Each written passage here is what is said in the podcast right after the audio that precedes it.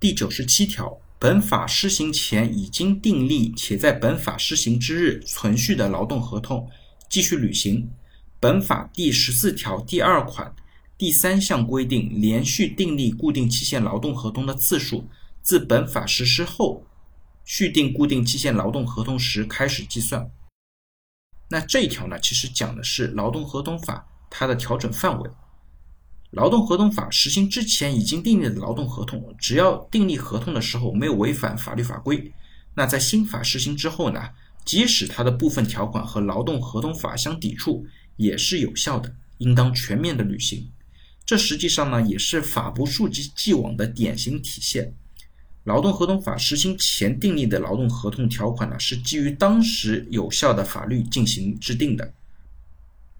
由于新法还没有颁布，用人单位呢对劳动合同法的新规定也没有预期，